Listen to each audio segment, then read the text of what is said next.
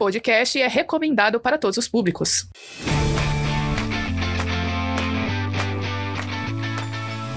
Olá, meu nome é Vinícius e se não fosse o Big Bang, não teria como os habitantes de Londres acertarem seus relógios. Olá, aqui é a Maura e. Eu, eu ia falar uma coisa, eu esqueci. Deixa eu ver. Eu acabei de falar. Erros de é. gravação. Olá, aqui é a Maura e de acordo com alguns especialistas, eu sou feita de pó de estrelas. Oi, pessoal, eu sou Rafael e Estou aqui para, junto com vocês, expandir a mente. Sejam muito bem-vindos ao segundo episódio do Origens Podcast de 2021. No episódio anterior sobre a Marie Curie foi nuclearmente contagiante. Se você não ouviu ainda, não perca mais tempo, a não ser que seja para terminar de ouvir esse episódio. Então, esse episódio promete ser explosivo. Aliás, olha só, não é mais somente sobre ouvir, né? E agora é uma das uh, maiores novidades do nosso podcast, que essa temporada nós também estamos disponibilizando os vídeos da nossa gravação, né? A gente grava pelo Zoom, então além de gravar o áudio, a gente também grava o vídeo. Então, por que não colocá-lo no YouTube, né? Então você também pode conferir. Eba, dá tchauzinho para nós aqui, ó. Você tá assistindo a gente. Você também pode conferir vídeo, é, voz e o que você quiser também nas nossas redes sociais, né? Lembra que todas as novidades estão por lá, nosso Instagram, Origens Podcast, na nossa página do Face, que é, é o mesmo nome, no YouTube também, que é o mesmo nome. Então, fica por lá, tem conteúdo no meio da semana. É... A gente postou algumas coisas semana passada, tem pedacinho do episódio para você que de repente não deu tempo de ouvir. Então, fica sempre ligado e dá aquela força lá no Insta pra gente.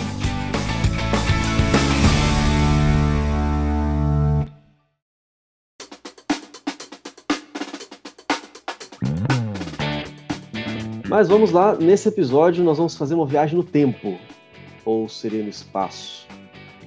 Bom, vamos descobrir esse negócio de espaço, de tempo já já. Maura, por favor, apresente nosso convidado de honra, que também é a primeira primeiro episódio nessa temporada que nós vamos ter um convidado espacial, quer dizer, especial. Tem muitas de onde saiu essa, pode Nossa, ficar tranquila. segura aqui, abriu a temporada das piadas sem graça do Vinícius.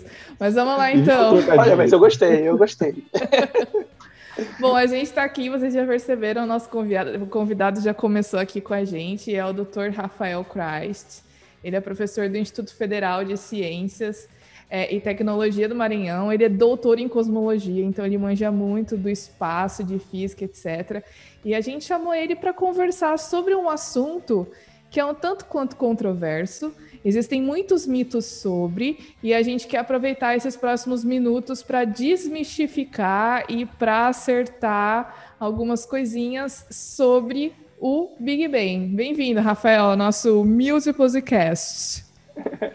Ah, obrigado, Maura. Obrigado, Vinícius. É um prazer estar aqui com vocês. Eu sem poder participar de um podcast que visa esclarecer, ajudar as pessoas a pensar em esses assuntos super interessantes e tornar assuntos que poucas vezes são, não são tão conhecidos interessantes, atrativos de uma maneira é, engraçada e, e muito atraente eu, eu parabenizo e sou, estou feliz aí de estar aqui com vocês. Se eu puder ajudar, né, é, naquilo que eu trabalho, que eu conheço um pouco, estou à disposição. E vamos lá, conversar um pouco. Ah, certamente vai conseguir ajudar muito a gente. e realmente, pelo, pela dificuldade da gente ter as informações corretas sobre esse assunto, eu acredito que esse vai ser um dos episódios mais relevantes que a gente fez até hoje. Esse ano a gente está arrebentando nos assuntos, que é para conseguir trazer uma informação melhor e de qualidade para todo mundo que acompanha o Origens Podcast. Mas agora então, vocês já perceberam os meus easter eggs até, desde o começo até agora. Se você não percebeu ainda, vai ter que se ver com o Sheldon. Mas a Maura agora falou, agora há pouco, né? O nosso grande conhecido Big Bang. Nós vamos ter a presença especial aí do Dr. Rafael para nos ajudar a falar com isso, sobre esse assunto. Mas vamos lá, Maura, qual é a primeira pergunta aí? Vamos, tocar a espaçonave. Vamos começar do início, né? É bom a gente entender, a gente sempre fala aqui que ter um panorama histórico é importante, né? Então a gente precisa saber como que surgiu essa teoria, né? Essa ideia veio de onde? Será que ela já existia desde os filósofos gregos, romanos, não sei? É, Conta pra gente, Rafael, essa teoria do Big Bang, quem que criou, por que, que ela tem esse nome, como que surgiu essa ideia é, no meio científico, acadêmico? Então, pessoal, a ideia do Big Bang ela surge eh, aqui. O que nós chamamos hoje de teoria do Big Bang, ele vai surgir a partir ali do início do século XX. O que é que estava acontecendo no início do século XX? Nós estávamos tendo uma das, dos últimos grandes períodos, eu chamo últimos assim porque ao ver a gente teve grandes descobertas recentemente, mas revoluções, mudança de paradigmas gerais assim na área da ciência e especialmente na área da física aconteceram ali no início do século XX, com o nascimento da teoria quântica da mecânica quântica, com o nascimento da teoria da relatividade, ali no início do século XX, você observa 1905, Einstein lança artigos dele onde ele lança a teoria da relatividade especial, lança argumentos a favor da, da quantização da energia. Você tem Max Planck lançando a ideia de quantização de energia. Aí começam dois pilares da física moderna surgindo ali de maneira incrível, que é um ponto que, ah, antes de seguir, mesmo que não tenha tanto a ver, mas já que nós estamos aí num podcast que trata tanto de ciência, é importante dizer que eu, quando eu me refiro, eu vou fazer esse esclarecimento, porque como um apaixonado por história da ciência, até mais do que por cosmologia apenas, eu gosto mais, a história, a filosofia da ciência me atrai muito.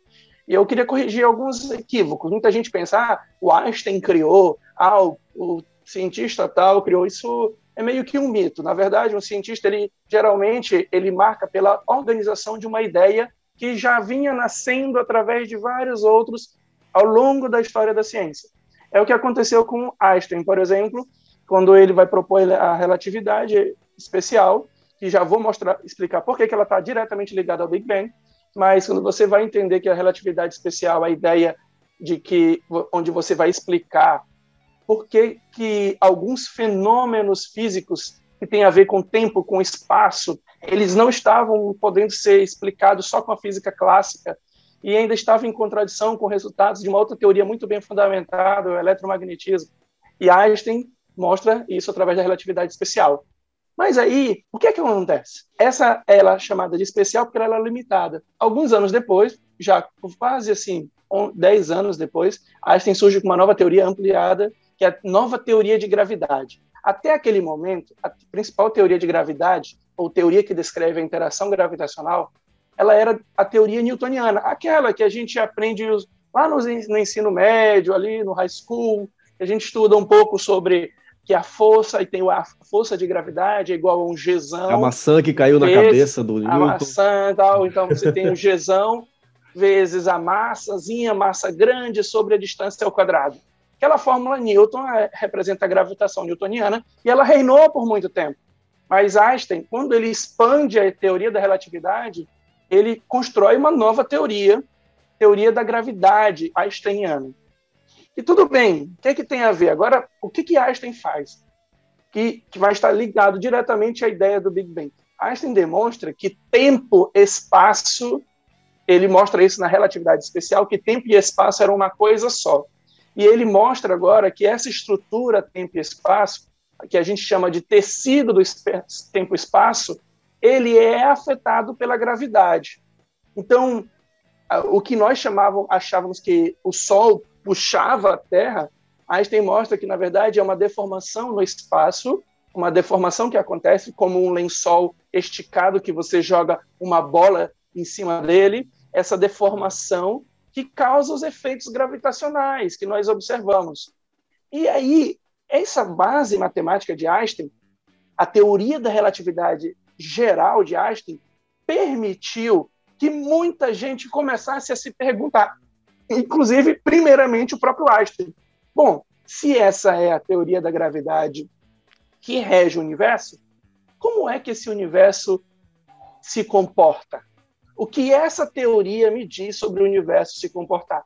E aí, existe uma equaçãozinha que não está aqui, mas seria legal depois vocês procurarem na internet, aí fazer um, dar uma glugada aí rapidinho, e procurar a equação de Einstein da gravidade. Tem uma equação de Einstein que, dependendo das condições do universo, ela tem diversas soluções possíveis. Se você coloca é, dentro do universo uma determinada massa, o universo vai, ser, vai ter um comportamento. Se você coloca uma massa diferente, o universo vai ter outro. Então, essa equação, ela nada mais, nada menos do que me diz como o universo evolui. Ela diria, né? Mas só que para eu resolver ela concretamente, primeiro ela é uma equação matemática. Para eu conseguir descrever a realidade, eu preciso jogar os elementos certos da realidade. Isso foi um primeiro passo para o homem tentar entender como o universo, o universo como um todo, como é que ele se comporta. Essa teoria ela foi tão bem sucedida, foi a essa teoria que lançou Einstein como o primeiro, como dizem aí na história da ciência, o primeiro popstar da ciência. Einstein foi o primeiro popstar, o primeiro cara que estava nas revistas, nos jornais, e as pessoas queriam conhecer o, o cara da, da, da, mídia. Por que, que ele foi isso? Porque ele faz uma previsão, um cálculo, e a gente mede isso, mediu esse desvio da luz no eclipse, e a posição de uma estrela que ele preveu que essa estrela ia mudar de posição, a estrela mudou de posição. Então, no outro dia, Einstein estava no New York Times, nos jornais, mas o Tava mais importante. topics do, do Twitter da época. Topics, né? exatamente. O cara Hashtag ficou... somos todos Einstein. Tava lá somos todos... fazendo sucesso. Com certeza. Hashtag somos todos Einstein. O cara estava super famoso. O, o que, que ele trouxe de especial? Ele trouxe para gente uma teoria que descrevia o universo. Mas, por enquanto, essa teoria ela estava lá e Einstein foi o primeiro a propor o modelo de, de Einstein do universo. Inclusive, o modelo de Einstein do universo era um modelo que o universo era estacionário. O universo ele não mudava. Por que, que Einstein propôs isso? Porque era o pensamento da época. Isso é o que é importante a gente entender. Muita gente pensa, ah, a teoria do Big Bang ela foi um pensamento que vinha na época e, e se instaurou na ciência. Não, pelo contrário. O pensamento da época era que o universo era plano, na verdade não plano, estacionário, não mudava. Ele não muda, nem expandia, nem contraía. Só que tem um problema. Para Einstein propor um universo estacionário, sendo que o universo é preenchido de matéria e matéria se atrai pela gravidade, o que é que ele teve que jogar? Ele jogou um elementozinho lá que afastava, para não deixar o universo colapsar, porque senão não seria né, estacionário. Né, da gravidade, pra... gravidade para um lado e esse outro elemento. Esse outro elemento que ele chamou de constante cosmológica, e ele colocou lá para resolver. Ele colocou na mão a coisa. Beleza. Ficou assim. Einstein fez modelos, outro, teve um outro cientista chamado De Sitter, fez outros modelos, mas o tempo passou e, do, paralelo a esse desenvolvimento teórico, começou -se a observar, estava havendo toda uma exploração do espaço. Nós estávamos sabendo, querendo saber o que eram as nebulosas, quem eram as galáxias. Naquela época, era tão interessante assim que naquela época o próprio universo não se sabia nem qual era a extensão do universo. Para muitos, o universo era a nossa galáxia, a nossa Via Láctea. Para muitos, todo o universo era a nossa galáxia. Mas havia um grupo na, na astronomia que não pensava assim. Achava que umas manchinhas que eles observavam no espaço não, eu, eu acho, eu acho importante, Rafael está falando, porque por causa da quantidade de conhecimento que a gente tem e o acesso à informação que a gente tem, às vezes a gente não consegue entender determinadas mentalidades da época. Né? Então, Sim. É, por exemplo, hoje para a gente, todo mundo que nasce hoje já sabe que tem gente no espaço, que o universo está em expansão, que tem não sei quantos Isso. milhões e bilhões de galáxias. Mas há 100 anos, é como você estava falando, não era assim. Por quê? Tipo. E quando a gente não, quando a gente esquece esse procedimento, o maior pecado que nós cometemos é deixar de compreender como a ciência se desenvolve.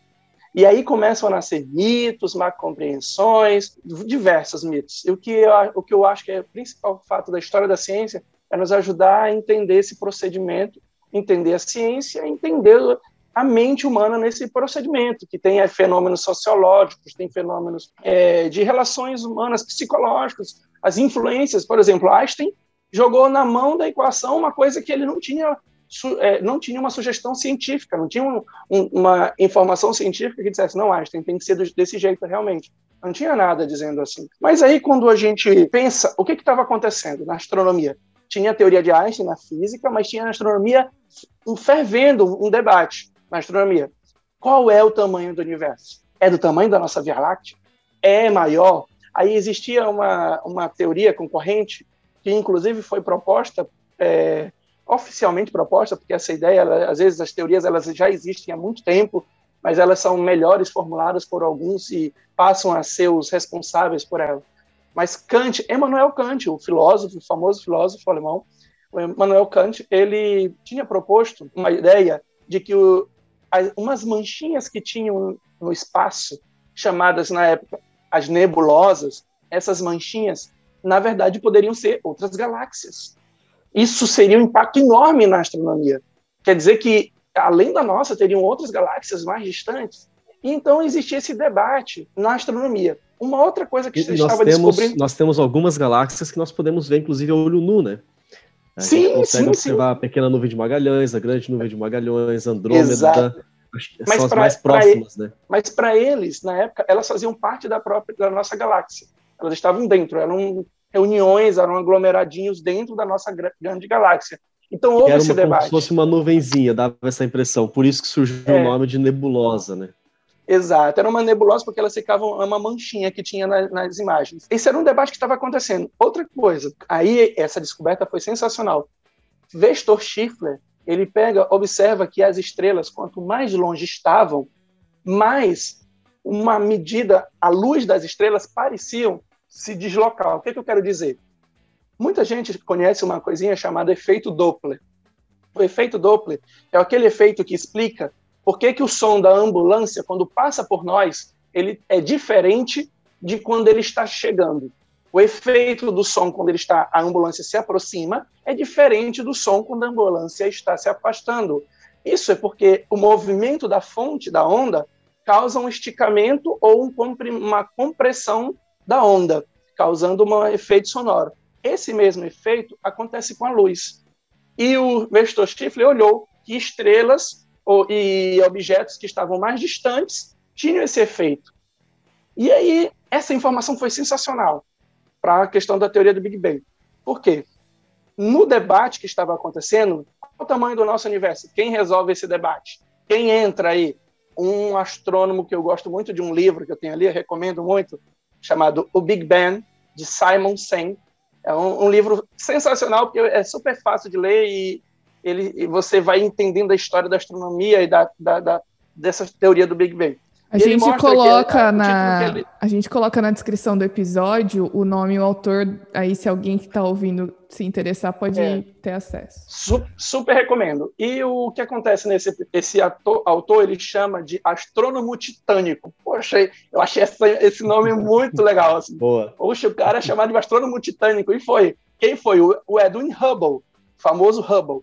O Hubble entra na história e ele consegue medir uma estrela de uma da galáxia de Andrômeda através de um método que foi, inclusive, é, um procedimento no qual ele se baseou para medir essa distância foi foi identificado por uma mulher pouco conhecida, até tenho, dou a sugestão de vocês pensarem nela, pouco conhecida na ciência, chamada Henrietta Leavitt, uma mulher que era surda, surda, olha só a questão da inclusão aí, né, que tanto se fala, é, surda, mulher, ela analisando as fotografias, ela estabeleceu uma relação entre período e luminosidade de umas estrelas que brilhavam, assim, era chamada de variáveis cefeidas. Elas brilhavam. E ela observou que o período dessas estrelas estaria relacionado com a luminosidade que a estrela tem lá, na, pertinho dela. Então, se nós medirmos a luminosidade da estrela aqui e soubermos a luminosidade da estrela que ela tem lá, a gente consegue saber a distância. Hubble usou essa técnica e percebeu que a galáxia de Andrômeda estava muito além dos limites da nossa Via Láctea. E aí, bum, o universo ganhou outra dimensão. Aí, Hubble ficou super famoso. Isso por volta de 1923. Mas chega em 29, Hubble faz algo mais sensacional ainda. Utilizando a ideia do Schiffler, ele mede a distância de outras estrelas mais longe usando variáveis cefeidas e usando efeito Doppler, que eu já falei para vocês, ele mede, e é muito importante esse tempo que eu estou gastando para que você entenda que a teoria do Big Bang não surgiu porque alguém simplesmente propôs uma coisa bizarra da cabeça dele. Ele mede e observa que as galáxias estão se afastando umas das outras. E elas não estão só se afastando de nós, elas estão se afastando uma das outras. E detalhe, quanto mais longe elas estão, mais, afast... mais rápidas elas se afastam. essa, essa relação entre distância e velocidade de afastamento até ganhou o nome de lei de Hubble-Lemaitre, recentemente mudada para lei de Hubble-Lemaitre. Mas o Hubble faz isso. O que, que teve isso, Rafael? É que agora ele mediu que o universo estava como expandindo. As galáxias estavam se distanciando. Isso aí é, é medido. Onde entra é aquela é questão, onde entra aquela questão do efeito Doppler da luz, né? Que se essa galáxia ela está se afastando, o efeito que chega até nós da luz é um, é um jeito. Se essa galáxia está um se jeito... aproximando, o efeito é um jeito diferente, né? Exatamente. E ele ainda tem uma questão, porque muita gente. Existem dois modelos de dois efeitos. Existe o efeito Doppler cosmológico, que é aquele devido à expansão do universo, e existe o efeito Doppler de movimento peculiar, que é um, às vezes uma estrela uma, tem movimentos próprios ali. O movimento dela, por exemplo, uma estrela ao redor de outra, elas estão se movendo ao redor da outra, tem um efeito Doppler, porque ela uma hora ela está indo para longe, outra hora está vindo para perto, entendeu? Esse é um tipo de efeito Doppler que é diferente desse que o Hubble mediu. O que o Hubble mediu foi o efeito Doppler cosmológico de todo o universo. Quando ele mediu isso, já havia um homem e aí, pasmem, um padre cristão que não tirou da Bíblia a ideia deles. Ele sempre defendeu, não, eu não estou tirando da Bíblia. Ué, mas Ele o cristão o pode fazer ciência? a gente bate às vezes nessa deve pergunta. fazer ciência, é, é boa. A gente ouve muito isso, é uma crítica. Não, religião e ciência não, tem, não pode estar misturado, né? Ou, se você quer Inclusive é, que religião falar. nega a ciência, né? Então, a gente ouve muito não, isso. Isso aí é, é, tão bizarro, é como se você chegasse e dissesse, eu vou construir essa casa, eu construo a casa e digo, vem cá, morem aqui, porque eu não vou morar aqui. Foi o que os, os cristãos fizeram. A gente construiu a casa, que é a ciência ocidental moderna, ela é toda construída com pilares cristãos, motivação cristã, e hoje tem cristãos defendendo que a ciência não é cristã, né? Então é bem estranho. Mas então, o ponto é que esse cientista chamado George Lemaitre, belga, padre anglicano que dizia que ele existiam duas maneiras de estudar a natureza, a realidade. Ele, com a frase dele, existem duas formas de estudar a realidade.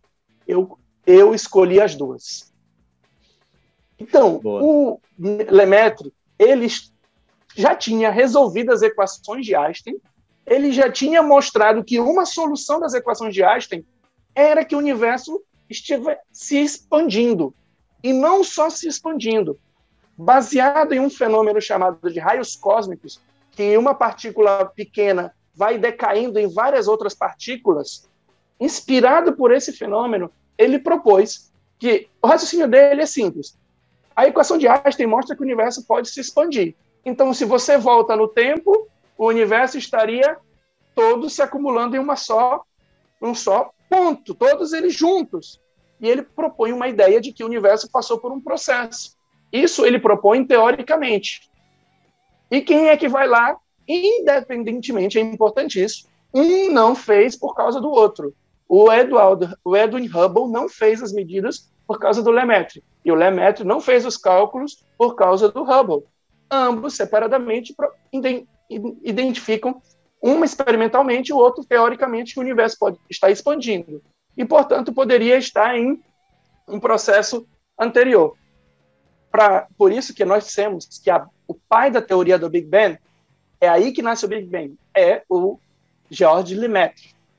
A lei de que as galáxias estão se expandindo é chamada de lei de Hubble-Lemaitre, porque os dois propuseram essa ideia, que haveria essa relação, velocidade e distância. Só que um mediu, o outro fez a conta.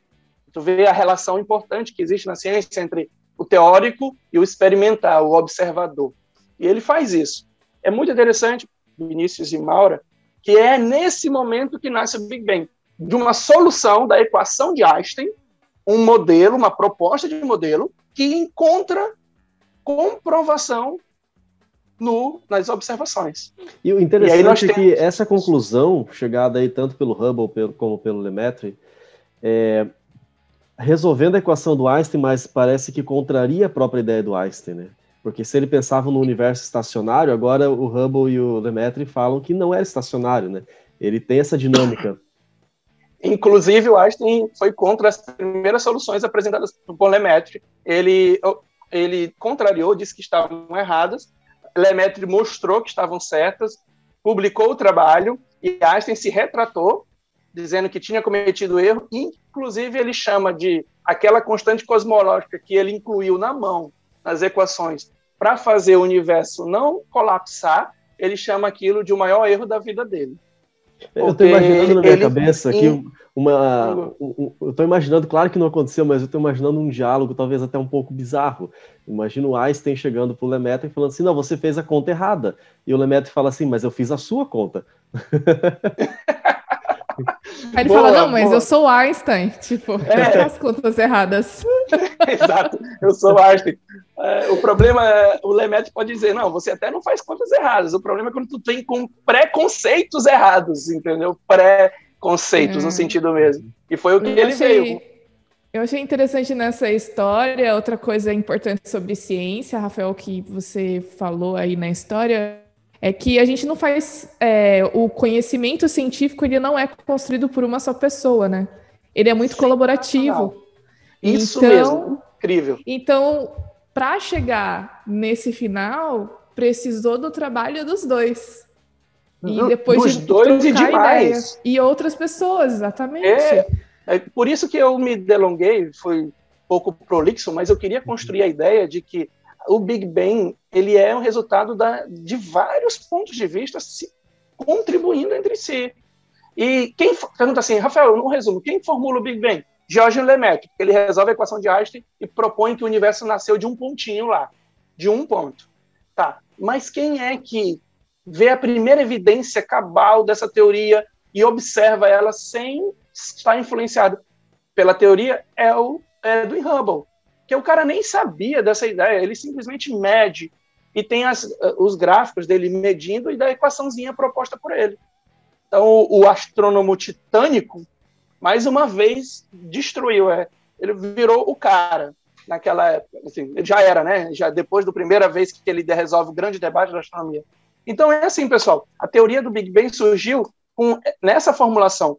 E a, já, ela já, só, já surge com uma primeira comprovação, que é a medida da expansão do movimento das galáxias. Entendeu? Agora... Mas deixa eu aproveitar aqui, antes do, do Vinícius fazer a pergunta. Eu acho que tem uma história legal por trás do que eu. Por que o nome, né? Porque no inicial, inicialmente não tinha esse nome de Big boa, Bang, né? Boa. Sim, é isso é uma coisa bem legal de falar. Muita gente pensa que foi assim, ai, aí propuseram o Big Bang, aí o Edwin Hubble é, observou e tem o Lemaitre fez a conta e todo mundo aceitou. Nada, nada, nada. Imagina, se Einstein acreditava no universo estacionário, que dirá outros cientistas da época? Muitos acreditavam no universo estacionário. Era uma crença na época. E, por causa disso, tinham cientistas que faziam contas, testes, experimentos, propondo a demonstrar que o universo era estacionário. Então, quando vem uma teoria como essa, Aí ninguém ah, joga suas contas fora, como se diz aqui no Maranhão, joga no mato suas contas e esquece. Não, a gente simplesmente vai contra isso e diz: não, tá errado, isso não pode.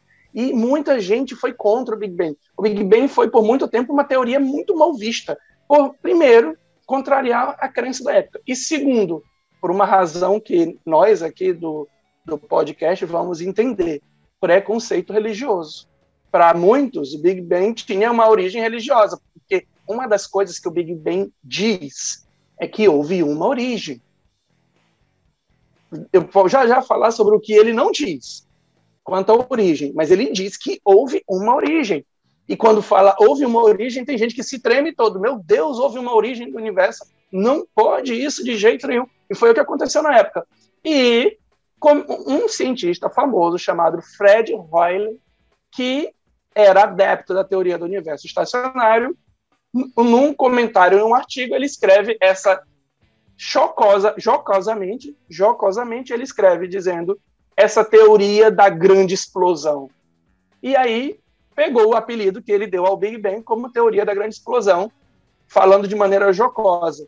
E foi assim que o, o, a teoria do universo que se expande a partir de um ponto se chamou a teoria do Big Bang, ou grande explosão. Mas não foi algo que os autores originais deram para ela. É aquela piada, aquela tirada de sarro que acabou pegando, né, na boca do povo. Pegando, exatamente. Agora, interessante e isso que é você falou, porque isso. é muito forte. Você disse da questão do preconceito religioso. As pessoas na época associavam o Big Bang à religião e por isso rejeitavam é. isso. Hoje em dia a gente isso, vê o é, contrário. É, muita gente. A gente vê as pessoas colocando em lados opostos, Big Bang e religião. Quem é religioso, nossa, meu Deus, não pode aceitar Big Bang, que heresia, né? Mas, ok. Exatamente. É um ponto irônico, quero... né? Cheguei a ser irônico. Isso. Totalmente. E eu quero trabalhar um pouco mais agora nesse momento essa ideia, mas outras também, porque é, eu lembro quando eu aprendi Big Bang, eu aprendi totalmente errado. E eu, eu até agora eu, eu dou aulas de, sou professor de física e de química na educação básica. A gente menciona bastante questões de origem da vida, especialmente ali no nono ano, é, nos primeiros anos do ensino médio também, primeiro e segundo sim, ano. Sim. E aí eu gosto de começar a aula quando falo sobre Big Bang perguntando assim, pessoal, o que, que vocês sabem sobre Big Bang? O que, que é o Big Bang? Aí eu vou anotando no quadro, para depois eu ir Sim. desmistificando tudo. E às vezes. Ótimo, ótima, ótima aquela, estratégia. Aquela explosão na, na, cabeça deles, né? O pessoal fica assim, nossa. É um brainstorm ali para os alunos ali. Mas aparecem coisas do tipo: é uma explosão, é, é, a teoria de formação das estrelas, dos planetas, é o surgimento da vida, é o surgimento da matéria, é a, a evolução do, do, macaco no homem. Quer dizer, tem, tem tantas coisas. E aí eu vou colocando tudo isso no quadro, vou escrevendo no quadro. Aí eu vou, Big Bang é uma explosão? Não. Big Bang tem a ver com isso? Não. Não, eu, eu, eu encho o quadro de X. Mas eh, fala aí pra gente, que eu acho que vai ser melhor você falando. Explica o que, que não é o Big Bang. Antes de falar o que, que é, diz, bom, você já falou, né? Algumas coisas, mas antes da gente entrar a fundo no que é o Big Bang, e nessas implicações. Diz pra gente o que, que o Big Bang não é. Olha, o Big Bang, em primeiro lugar, muita gente, vamos pelo nome, não é uma grande explosão, não foi. Em que sentido ele não é uma grande explosão? Porque quando a gente pensa em explosão, a gente pensa em uma bomba num ponto do espaço explodindo e preenchendo o espaço. Isso não é por quê? Porque o Big Bang, as equações de Einstein, elas falam de que num, te num determinado tempo tudo estava concentrado num só ponto. E esse tudo que estava inclui. Vamos lá. E desse ponto tudo começou. O que é que começou e que estava todo mundo concentrado? Matéria, energia, espaço. O espaço estava ali, então não havia um espaço ao redor para ser preenchido. Espaço estava ali e o tempo também nasce naquele momento inicial. Porque o espaço e o tempo, para a teoria da relatividade, são uma só entidade. Então, eles estavam ali, espaço e tempo, o, a matéria, a energia, tudo concentrado num só ponto. Esse ponto expande. Então, o que nós chamamos é como se, em vez de uma bomba explodindo na sala, é a sala toda, o tempo, o relógio, tudo incluído num só ponto, e tudo isso expande. Então, a teoria do Big Bang fala que no momento estavam concentrados e depois ele expande. Então, não é surgimento, não é explosão. Surgimento de matéria é mais do que surgimento de matéria. É o surgimento de tudo. Tecido do espaço-tempo, da energia, de tudo. Tudo. Ninguém colocou uma dinamite lá dentro e aí explodiu aquela bola de fogo. Exato, não é isso. De forma alguma. Ah, e o Big Bang tem a ver com o surgimento da vida? Não, não tem a ver com o surgimento da vida. Ele não fala de vida. Na verdade, o Big Bang, ele é interessante isso aqui, ele não é a explicação de como a origem aconteceu. Isso é muito interessante. Ele não diz como aconteceu. Por que, Rafael? Porque as equações do Big Bang não tem nada nas equações que diga assim: olha, a causa da origem, o processo foi esse. Não. Diz assim: a teoria original do Big Bang é havia um momento em que o universo estava todo concentrado num só ponto, e, por, e depois de um, desse momento ele se expandiu. Observa que nós estamos dizendo que havia um início, não como isso, por alguma razão, passou a acontecer. O Big Bang não diz isso, ele não descreve. Porque, primeiro, na física, na cosmologia, quando você vai voltando no tempo, existe um limite para as leis da física, que é um tempinho chamado tempo de Planck, que a partir daquele tempo de Planck, daquele limite, as leis da física, relatividade, mecânica quântica, elas passam a ter um, uma interação que nós não conseguimos mais descrever teoricamente. Então não existe física para além desse limite, da maneira que nós conhecemos. Nós, ser, vou falar melhor. Nós não conhecemos a física que descreveria aquele momento. Então, quando vem um cientista, seja o Stephen Hawking ou outro, e ele já veio a dizer em livros ou em reportagem, ah, nós explicamos que nós explicamos a origem do universo. Desculpa, é só uma frase de efeito. Não tem. Não explica a origem do universo. Nós explicamos que o universo teve uma origem. Agora, como isso aconteceu, aí nós estamos tentando, buscas, teorias, e até fazer isso mesmo. Porque compreender está aí. Deus deixou esse universo todo para a gente estudá-lo. Tá? Em nenhum momento ele então, botou uma plaquinha gente... dizendo, não passe. É isso. Só para a gente pontuar, então, enfatizar aqui. A, o Big Bang ele não vai falar assim como as coisas surgiram, mas ele vai apontar de que houve um início, o universo não é eterno. Exatamente. É mais essa questão de eterno ou teve um início, né? Exato, ele explica que teve um início, é um modelo que teve um início. As equações vão lá e mostram isso. As equações de Einstein. Ponto. É isso aí. E tem, tem relação ali com o surgimento de planetas, surgimento de estrelas. Isso é, é uma outra coisa super interessante, Vinícius. Muita gente também pensa isso. Não é assim. Big Bang ele diz: ó, nós temos o universo expandido, mas houve um momento que esse universo estava concentrado. As equações do Big Bang, a teoria que foi proposta por Lemaitre, que foi é, confirmada inicialmente pelas pela observação de Hubble, fala disso. Não havia teoria nenhuma na época sobre formação de como é que as estrelas, os planetas formaram. Não havia isso. Só para ter uma ideia, os elementos químicos, havia-se todo um debate sobre a formação dos elementos químicos. Não estamos nem falando, se referindo a estrelas. Que, que já se tinha a teoria do Big Bang ali, e a pergunta é: como dentro da teoria do Big Bang eu, eu consigo ver a formação dos elementos iniciais? Hidrogênio, hélio, os mais leves. Como é que eu consigo ver isso? Houve todo um debate sobre isso, que a gente chama de teoria da nucleossíntese. Observa que é uma teoria que entra dentro da teoria maior do Big Bang.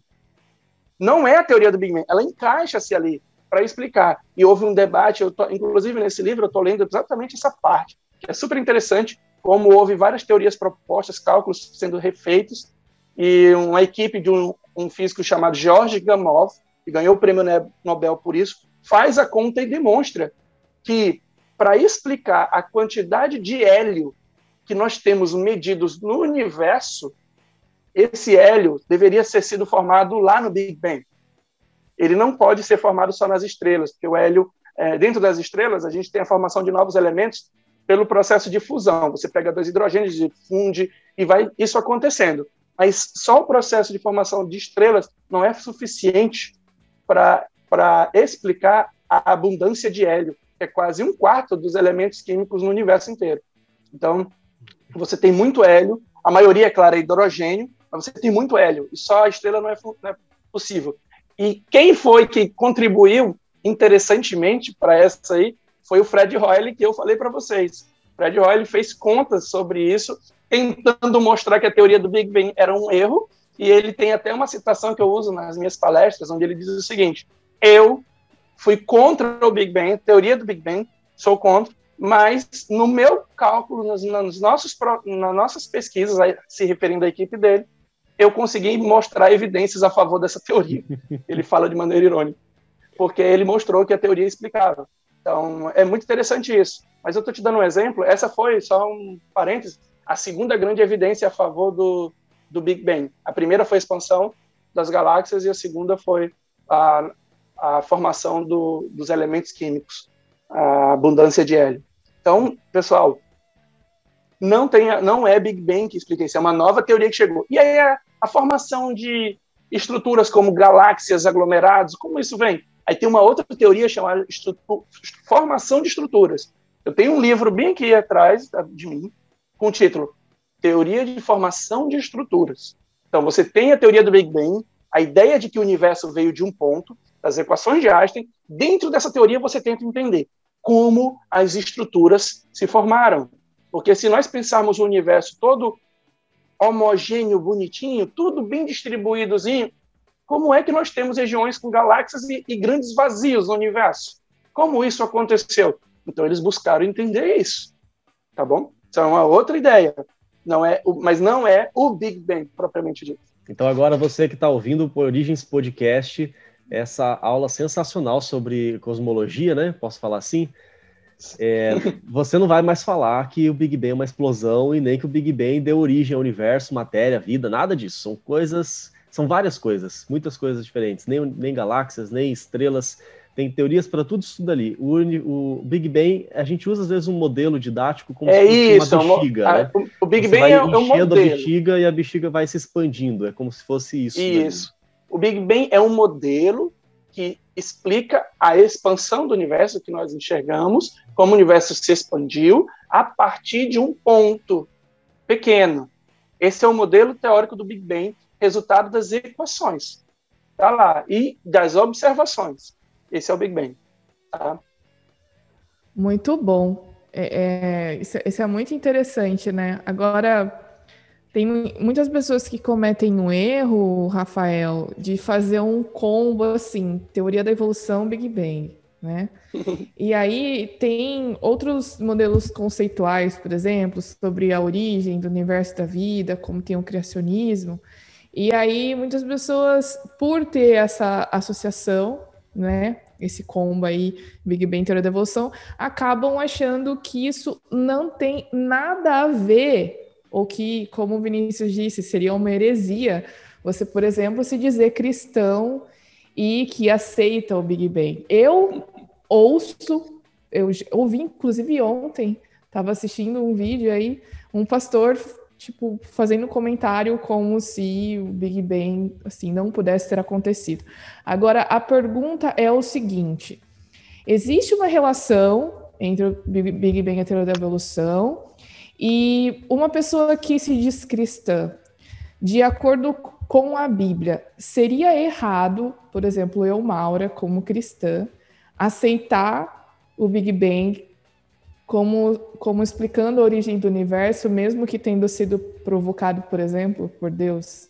Não sei. Olha, o que a gente poderia falar sobre isso? Bom, primeiramente, sobre a evolução. É, é um pensamento bem simples depois do que a gente acabou de comentar, né? Essa longa parte que a gente explicou. A teoria da evolução, pelo que eu compreendo, não é muita coisa, ela lida com o processo de evolução da vida na Terra, certo? Nesse planetinha. O Big Bang lida com o processo de como o universo chegou até aqui. Eu, eu pensaria na evolução do universo, na palavra evolução, pode ser. Talvez por por não encontrar no português uma outra palavra que descrevesse um processo, porque ela, o Big Bang descreve apenas o processo de como o universo era e como ele se tornou o que é. O universo como um todo, essa estrutura como um todo, não as partes íntimas. Então, para o Big Bang, não tem nada a ver com o que está acontecendo num planetinha minúsculo que, para o universo, é menor que um grão de areia eu uh, tenho uma série de palestras que eu faço é, chamada Mostre-me Deus, onde eu tento fazer uma contemplação do universo, algumas coisas assim, e aí a gente faz reflexões sobre isso, um pouco filosóficas, teológicas, sobre isso. Mas o que eu, eu gosto de trazer uma informação nessa série de palestras que pouca gente sabe, que os astrônomos já calcularam uma expectativa de qual é o número de estrelas que tem no universo. E eles demonstraram que há mais estrelas no universo, na verdade, há 10 vezes mais estrelas no universo do que grãos de areia em todas as praias do planeta. Isso aí já foi conta feita. Tá uma estimativa, claro, não é uma conta exata, é uma estimativa. Então, então para você quando... que está ouvindo agora o Origens Podcast, termina de ouvir esse episódio, mas depois você vai numa praia, começa a contar todos os grãos de areia e faz um tour por todas as praias. Quando você chegar nessa resposta, aí você pode ficar sabendo que tem mais estrela do que isso. Exatamente. Multiplica por 10. E multiplica por 10. Tudo que você contou é. eu, eu gosto de dizer algo assim também. Você que se acha o último biscoito do pacote, lembre-se que tem mais estrelas do que grão de areia e você é menor que um grão de areia para o universo. Então, por favor, vamos baixar a bola um pouco. O último Mas biscoito ponto... do pacote é o que está mais quebrado, né? é, exato. O ponto, assim, pessoal, para a teoria do Big Bang, que, como está acontecendo o processo de evolução da vida num planeta, não tem nenhum significado. É como eu até estava conversando com o Vinícius antes do início aqui, é, para a cosmologia, a gente não se preocupa tanto com pequenos elementos do cosmos, como planetas, estrelas, porque para a gente, a gente olha o universo como um todo. Então, a teoria do Big Bang não lida com isso. Sobre a teoria da evolução. Então, tem relação nenhuma.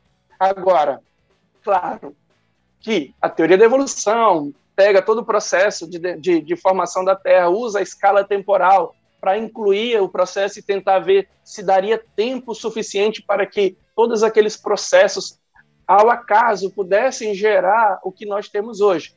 Tá bom?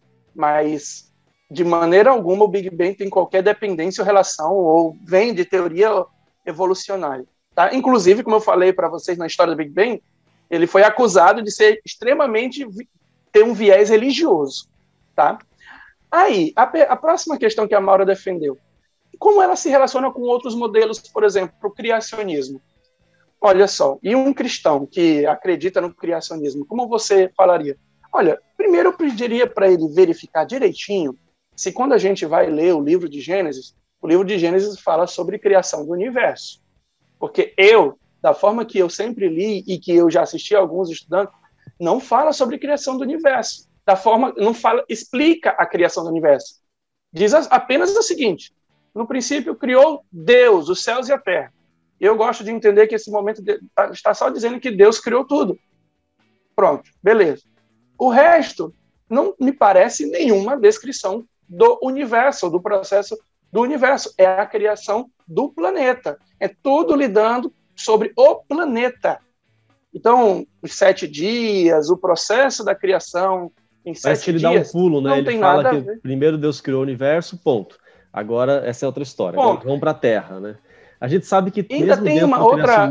tem várias teorias relacionadas com isso dali, né? Isso, isso é bem, bem lembrado. Ainda tem uma outra visão que eu acho interessante, que diz que mesmo essa parte inicial nem é sobre o universo. Essa parte inicial é sobre a Terra. Diz, no princípio criou Deus os céus e a Terra. Pum.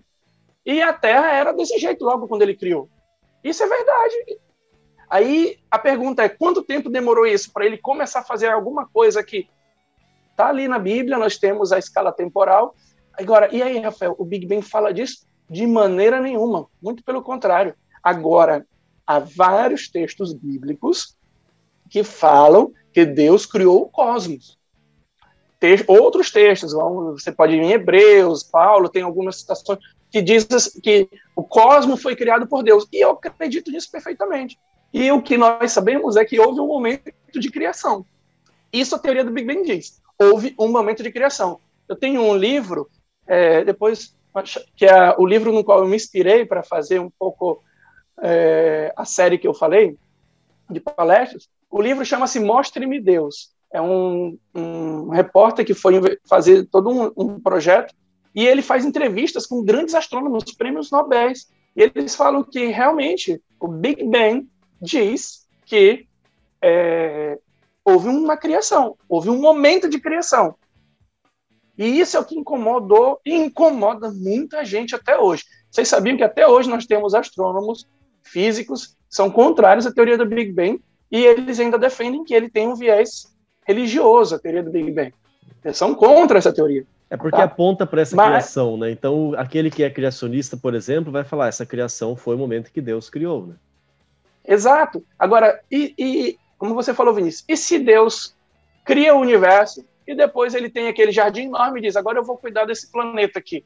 Eu quero vida nesse planeta. E ele começa a trabalhar com esse planeta. O que impediria? O texto bíblico não impede isso. O texto bíblico não fala. O texto bíblico e a Bíblia, ela tem um referencial muito claro, um foco muito claro.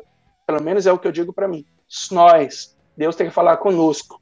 E a mensagem dele é para nós. Então, para nós, o que interessa é como o nosso planeta foi feito, como a nossa terra foi feita.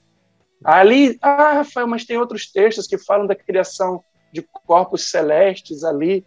Aí você tem que tentar entender se ali é criação ou aparecimento ou outros significados. E aí, cara, a gente vai entrar na interpretação do texto bíblico, que é uma outra seara. Aí a, a discussão vai aqui. longe ali. Então, vai longe. É, o Big Bang em si, a teoria do Big Bang, ela não, ela é a partidária, vamos dizer assim, né? Ela não aponta Isso. explicitamente nem para um nem para outro lado.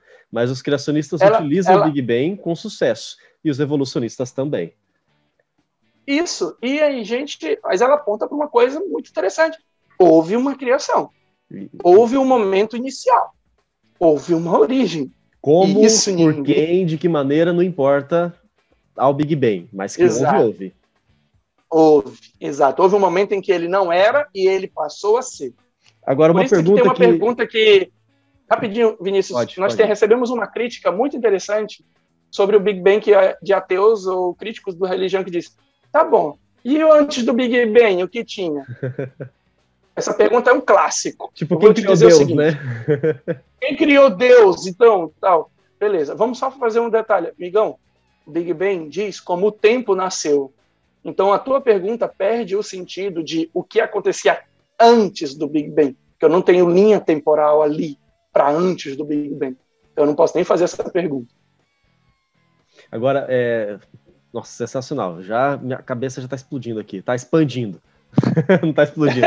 eu te falei, né? Vamos expandir a mente, né? É isso aí. Mas deixa eu fazer uma pergunta que nem estava no nosso roteiro aqui, mas é, até se você quiser responder em outro momento também, tranquilo. Mas eu acredito que você vai conseguir responder. Por que, que a teoria do Big Bang é chamada de teoria? Por que, que ela não é uma lei natural, por exemplo? Olha, é, essa aí nós entraríamos numa, numa questão sobre como uma coisa se torna uma lei. Porque nós temos que. E a lei teria que entender, ter tudo comprovado, né? Bem resumidamente. Teria que ter uma comprovado. comprovação, é, teria que ter uma comprovação lidar com o universo tem uma peculiaridade que pouca gente percebe, que me atrai muito, porque a gente precisa pensar sobre a pesquisa. Na cosmologia, o universo ele é um experimento de uma só vez. Você não tem é um único experimento e que ele acontece e você não pode reproduzir. Você não pode comparar com outros, você não pode extrair uma lei ali comparando diversos processos e tentar extrair uma um, um, um teste. Você tem um só objeto, o universo acontecendo. O que nós temos é que nós temos a melhor teoria para descrever a gravidade, que até agora só teve sucesso. É muito interessante isso. A teoria da relatividade geral de Einstein só teve sucesso. Recentemente, nós, nós tivemos um prêmio Nobel, foi sobre a descoberta das ondas gravitacionais, que era uma das grandes previsões da teoria da relatividade que ainda não tinham sido comprovadas e foram, tá? Nós tivemos um prêmio Nobel por causa disso, mas é uma teoria sensacional, incrível. Até tem um outro livro de um especialista em relatividade que ele escreveu um livro chamado uma, A Teoria Perfeita, é a teoria da relatividade. Beleza. Baseado na solução dessa teoria, nós temos um modelo.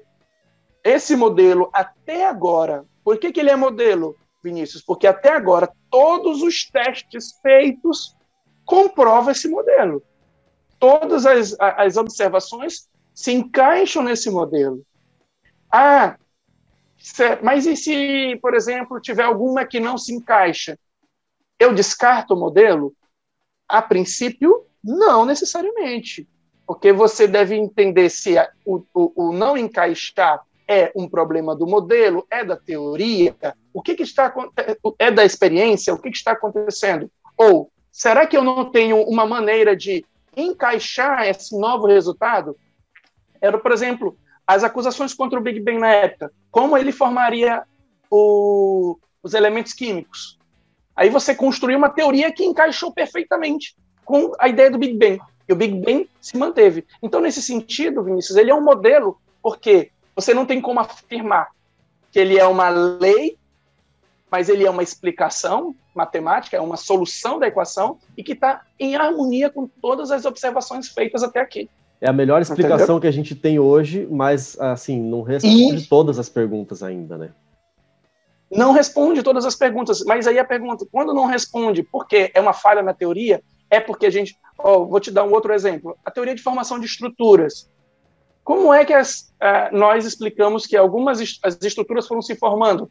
Aglomerados de galáxias, as galáxias que foram acontecendo esses processos. É porque a explicação estava de que o universo no início ele não era homogêneo, bem distribuídozinho. Não, na verdade havia pequenos grânulos ou regiões de maior acúmulo de energia ou de densidade no universo. Com o tempo, com o processo de expansão do universo, onde tinha uma regiãozinha com um pouquinho mais de densidade, o que, que ela fez? Atraiu outras, outras massas para lá e criou regiões maior, mais acumuladas ali. Que nós temos, ó, nós temos galáxias, nós temos grupos de galáxias, que são regiões, um número de entre dezenas de galáxias a 50 galáxias, você chama de grupo, e você tem estruturas maiores, que você chama de aglomerados. Você tem estruturas maiores ainda, onde você chama de superaglomerados de galáxias. Isso tudo no universo. Por isso que vai explicar aquele número maior do que os grãos de areia em todas as praias. Então você tem os superaglomerados de galáxias. Essas regiões de acúmulo de matéria, de regiões onde tem mais, e tem regiões com grandes vazios. Uma curiosidade que pouca gente sabe, nós estamos no meio de um grande vazio do universo chamado Leniak. Leniakeia é uma pronúncia difícil. Nós estamos dentro de um grande vazio ali do universo. Então, existem regiões de vazio e existem regiões de acúmulo de galáxias. A pergunta é: como isso aconteceu? Se o universo era todo bem distribuído? É que ele não era tão bem distribuído. Havia flutuações uhum. quânticas no início que geraram flutuações de densidade pequenas no início, bem pequenas, e essas flutuações de densidade, com o tempo, elas foram crescendo e atraindo mais matéria. E aí eu vou mais um outro momento que tem nesse livro que eu falei para vocês, Mostre-me Deus, é que muita gente criticava o Big Bang dizendo o seguinte: "Ah, mas nós nunca vimos essas essas ondulações de densidade de matéria. Nós nunca vimos isso. Como é que a gente pode acreditar que existia isso?" Cara, isso é uma, uma coisa sensacional. Os caras foram medir uma, é, na verdade, seria a quarta evidência a favor do Big Bang. Vocês lembram aí? Não vou perguntar para vocês para não deixar vocês. Aí... Mas pontua Sem... de novo aí que a gente já vai anotar agora. vamos lá. A primeira evidência do Big Bang foi a expansão das galáxias, é, do Hubble, 1929. Segunda evidência do Big Bang, George Gamow, nucleossíntese, formação dos elementos químicos. Conseguiu explicar. Terceira evidência. Aí você diz, mas não eram as teorias, só que as teorias eram fundamentadas na ideia da evolução da, do universo proposta por, na relatividade. Então eles se baseavam nela. Então o Big Bang não é, ele não explica, mas eles extraem dali a ideia da nucleossíntese, tá? Terceira evidência, eu não falei. Por isso que vocês podem ficar perguntando qual foi. Essa é a mais famosa de todas. É a radiação cósmica de fundo. Os caras tinha uma previsão que, se o Big Bang aconteceu, houve um momento em durante um momento o universo ele era chamado de escuro, era escura. Por quê? Porque os fótons, que são as partículas da luz, ficavam presas. Eles queriam se movimentar, mas era tudo tão denso. Imagina tu querendo andar dentro daquele metrô lotado ali. Então você está tentando andar, você não consegue. É muito denso. Eram os fótons dentro desse primeiro plasma inicial que eu, vou, eu poderia usar a expressão sopa primordial, mas aí tem muitos que iriam se tremer aí, não pode, né? Mas tudo bem. Então, nesse plasma inicial, os fótons não se moviam, eles estavam presos, então o universo era uma era escura. Com o, o processo de expansão do universo, os fótons que estavam presos, pum, saíram. E aí houve o que a gente chama de desacoplamento. Os prótons se desacoplaram e se expandiram por todo o universo esses fótons lá do início que se expandem, nós conseguimos medir hoje. Inclusive, uma parte da, da, televisão, aquelas antigas TVs que ficavam chiando, elas captavam um pouco desses fótons aí.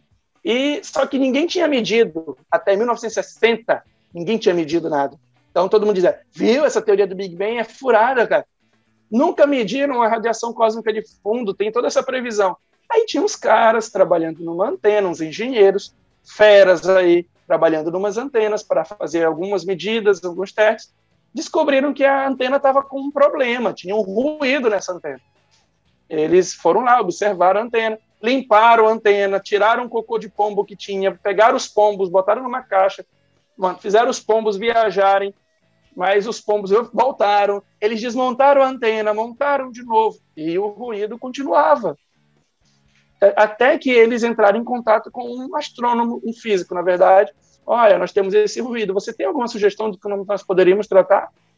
O físico era líder da equipe que estava construindo o equipamento para medir esse ruído. Quando ele olhou, ele estava numa reunião com a equipe dele. E nessa reunião ele desliga o telefone e diz: Gente, acho que alguém chegou primeiro. E aí ele vai descobrir que mediram a radiação cósmica de fundo, ou se, que nós chamamos de o eco do Big Bang. Essa aí ganhou o prêmio Nobel, esses engenheiros, cara. Esse foi um prêmio Nobel fácil, né, cara? Por acaso. Sério, é, por acaso, cara. Os caras estão ali, diz assim: eu vou medir esse negócio. Que negócio é esse, o ruído? Então, gente, se você está ouvindo ruído, por favor, dê atenção a ele. Cuidado, os ruídos podem ser prêmios nobres. Então, o cara pegou e ganharam o prêmio Nobel pela grande descoberta. Mas o que é interessante é. Que, que você está falando isso dessa terceira? Terceira evidência do Big Bang? É que quando você mede essa radiação do universo, ela era uniforme, toda bonitinha, assim, ó. E qual é o problema? Vê se vocês pegaram a ideia. Se ela era uniformezinha, qual era o problema para o Big Bang? O que, é que vocês acham? É que se o universo era uniforme, não teria como ele formar as estruturas. Não teria como sair as regiões de cúmulo de galáxias e coisas do tipo. E aí o que, que aconteceu? Os críticos caíram em cima. Viu? Vocês estão vendo? A radiação cósmica de fundo até existe, mas não mostra a formação da estrutura. Não pode, teoria do Big Bang. Aí, anos mais tarde, eles enviam, acho que em 1992, satélite chamado COBE vai lá, é o satélite com um, um experimento para medir a radiação cósmica de fundo com muito, muito mais precisão do que antes. E ele vai medir. No livro que eu lia, essa história, ele conta que os astrônomos ficaram aguardando os dados chegarem de frente para o computador. Os dados começaram a chegar, mas os caras já tinham o programa, os dados chegavam e iam já gerando o gráfico eles queriam ver se o gráfico tinha as ondulações que precisava ter. Quando esses, essas ondulações apareceram, esses caras vibraram, porque eles conseguiram verificar que as ondulações aconteciam. E detalhe, essas ondulações elas precisavam ser numa, num grau de que a gente chama de uma em 10 milhões. Em 10, em 10 mil, é. 10 a menos 5, isso. Uma em 10 mil. Por quê? Porque se fosse, se a angulação fosse muito maior, o universo não, não se encaixaria com o modelo anterior. Se fosse muito menor, também não se encaixaria. Eu não vou entrar em detalhes técnicos aqui, mas quando você mediu aquelas ondulações, elas eram exatamente as que as teorias previam que deveria ser. Os caras vibraram. É a quarta grande comprovação do modelo do Big Bang. É, as oscilações, estavam acontecendo. Então, isso foi sensacional, cara. Tem uma quinta, Bom. mas eu vou deixar ela aí de curiosidade para vocês. Nós vamos ter que fazer uma parte 2 aqui para você explicar essa quinta. Mas... Não, Rafael, acho que a gente já pode deliberar agora, né, Vinícius? Ele já virou sócio do Origens Podcast. Sim, sim. Então, e, e para quem vai... acompanha o Origens Podcast sabe que eu, particularmente, sou muito fã de qualquer coisa que tenha a ver com astronomia, cosmologia e seja lá o que for. Quem está vendo pelo YouTube, inclusive, deixa eu já fazer aqui o meu, meu jabá pessoal aqui. É, quem está vendo pelo YouTube, eu estou mostrando na câmera aqui a minha camisa da NASA, que foi um presente muito especial uma pessoa, de uma pessoa muito especial quando teve lá na NASA, né, Maura? e claro. quando eu tive a oportunidade de ir lá, eu completei o conjunto aqui com o meu bonezinho. O uniforme. NASA, o meu uniforme. Poxa! Eu também tenho, tá? Quando eu fui lá, eu comprei a minha também, eu quero dizer. Então, Rafael, na próxima, no próximo episódio, aí a gente combina, vem todo mundo com roupa da NASA. de NASA. Isso, super, super concordo, pode deixar. Que show. Muito bom. É, a, a, gente já vai meio que se encaminhando para o nosso final, mas tem ainda os dois pontos que a gente queria conversar aqui rapidamente, Rafael. É, tem, tem uma pergunta aqui que, enfim, o Vinícius a gente estava conversando, né? Porque a gente sabe, como você afirmou aí, que uh, atualmente nós sabemos que o universo está em expansão. Sim. Né? Mas é, provavelmente, assim, enfim, para formar essas estrelas, planetas, teria que ter sido algo não que se afasta, mas que se junta, isso. Então não é Aí... é contraditório dizer que está se afastando, mas que ao mesmo tempo precisou se juntar de novo? Exatamente. Mas aí a gente teria que pensar o seguinte: por exemplo, o universo está se afastando, mas nós estamos sendo atraídos pelo Sol. Nós estamos sendo atraídos, a Lua está sendo atraída pela Terra. Como é que é isso? É porque o que está expandindo, em primeiro lugar, não, muita gente aí, até vou aproveitar a pergunta de vocês e esclarecer uma segunda pergunta que está diretamente ligada. Muita gente pensa que as galáxias estão aumentando, que os planetas estão aumentando, porque está tudo se expandindo. Não é assim, pessoal. O que expande é o tecido do espaço-tempo. O universo que nós chamamos de expandir é a região onde as galáxias estão. Imagina como se é o que você até usou aquele exemplo do os pingozinhos, marcações no balão. O balão, a superfície, o espaço-tempo é que ele expande, tá? E claro, ele quer afastar as regiões umas das outras, afastar uma galáxia da outra. Só que tem um porém. Essas galáxias, elas também têm uma outra força aí atuando. Que força é essa? A gravidade. Em uma, alguns, algumas situações, a gravidade é maior. Em outras, a gravidade é menor, dependendo do, do, do que, primeiro? Dependendo da quantidade da matéria que está ali na região central, ou da matéria no centro de massa, ali você tem uma distribuição Vinícius estudou bem isso aí da, na física, a gente tem uma distribuição de partículas e tem sempre um ponto que a gente considera como centro de massa. Então, se você tem uma região maior ali dentro, ali no centro de massa, e se a, a, massa, a força de gravidade que ela puxa é maior do que a expansão do universo, mesmo que o universo expanda, mas a gravidade está segurando aqueles objetos. Então, inclusive, pessoal, um dos focos da minha tese de doutorado foi estudar esse processo de formação de estruturas, que a gente estudou esse assunto de formação de estrutura, e a ideia é bem simples.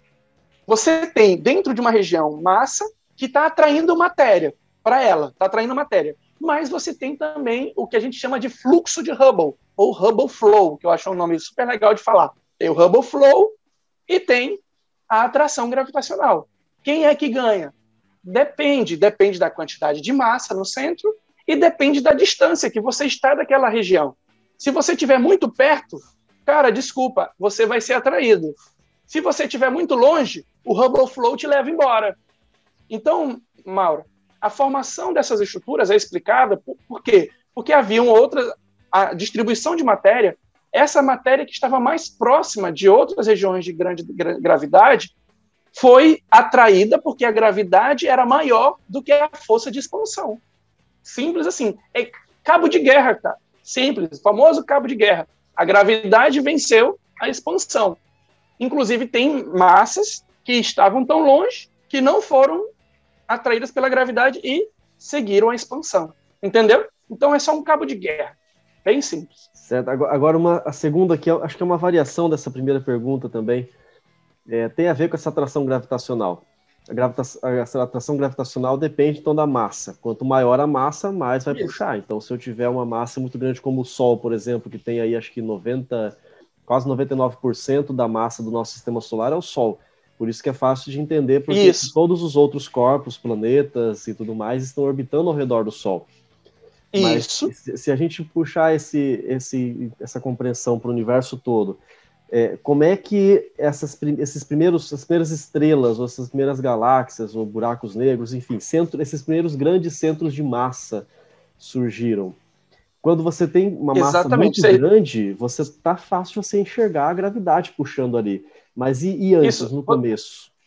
Vocês lembram, é, boa pergunta, vocês lembram que eu falei das sementinhas, das, das ondulações de gravidade, das perturbações de densidade. A palavra técnica é essa.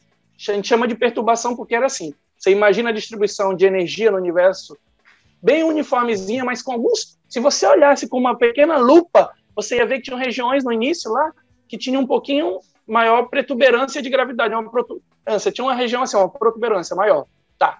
Você Mas tinha pontinhos com maior densidade que outros. Pra, seria suficiente para puxar outras coisas? Não, né? o problema é que com o tempo a expansão vai, vai expandindo e esses pontos que têm mais massa atraem aqueles que estão vizinhos, entenderam? Aqueles que estavam vizinhos. Os que estavam mais, o princípio é o mesmo. Os que estão mais longe seguem o Hubble Flow. Os que estão vizinhos a essa região de grande massa ou de pequenas ondulações de massa, esses que estão vizinhos são atraídos por ela e vão virando regiões de maior concentração, entendeu? Enquanto que algumas regiões vão ficando mais vazias, essas regiões vão ficando mais concentradas. E esse é o processo ao longo do qual o universo vai passando. Então a gente então, pode falar que é uma, uma porção menor de massa, mas não tão pequena ainda a ponto de não poder atrair outras, outras partículas. Sim, né? é porque é, esse conceito de ser pequeno ou grande vai depender do, do, do, dos teus vizinhos. Porque no início, pensa assim, ela era pequena para nós, para que a gente está enxergando hoje. Mas para os vizinhos, ela era uma região maior de densidade que atraiu os vizinhos. Pronto. Isso é o que nós tínhamos. Inclusive, nos modelos que nós temos e simulações, você joga essas pequenas sementinhas lá no início, as simulações seguem as equações de Einstein, você joga isso lá, e as simulações mostram que as partículas vão, com o tempo, se concentrando nessas regiões. Tá? E ainda tem um outro elemento aí no modelo, que depois é um outro podcast, que é o efeito da matéria escura, que é uma coisa que é, o que é matéria escura e o efeito da matéria escura nesse processo, porque elas são primordiais nesse processo de formação de estruturas, o efeito da matéria escura. Legal. Tá então tá já temos a promessa é do próximo episódio que vai falar sobre matéria escura, energia escura. Isso, vamos, falar, é vamos falar sobre a. Temos a promessa de 10 episódios, no caso. vamos falar sobre as trevas do universo o que são já a matéria escura e energia escura. Então já... aí eu já tenho a minha frase. Oi, pessoal, eu vim trazer as trevas para vocês. Excelente. Não, eu já anotei aqui, a Maura tá de, de, prova porque ela tá vendo o roteiro, já anotei. O título vai ser As Trevas do Universo. Mas é isso aí, Rafael. Muito obrigada de verdade Opa. por ter dado de Obrigado. presente esse tempo aqui, o seu tempo para nós. E ah, fechou. Já é um mais novo sócio do Origens Podcast, só vamos marcar os próximos. Obrigada. Não, obrigado, pessoal, e quero parabenizar por vocês criarem um ambiente bem agradável e para falar de temas super importantes e de uma maneira interessante, assim, que é o que falta e tem muito por aí, né? Mas tem muitos aí com alguns viés que a gente não gosta muito, assim. É... E a gente quer às vezes dar também a interpretação sobre um outro ponto de vista, né? Sobre outras coisas cosmovisões, né? E acho aberta e expandida. Exatamente, por isso que a gente convidou no início, vamos expandir a mente, tá bom? É isso. Então, obrigado pelo, pelo convite de vocês. A melhor aula Valeu. que eu tive esse ano até agora foi essa. Muito obrigado. Nada, cara. De bondade sua.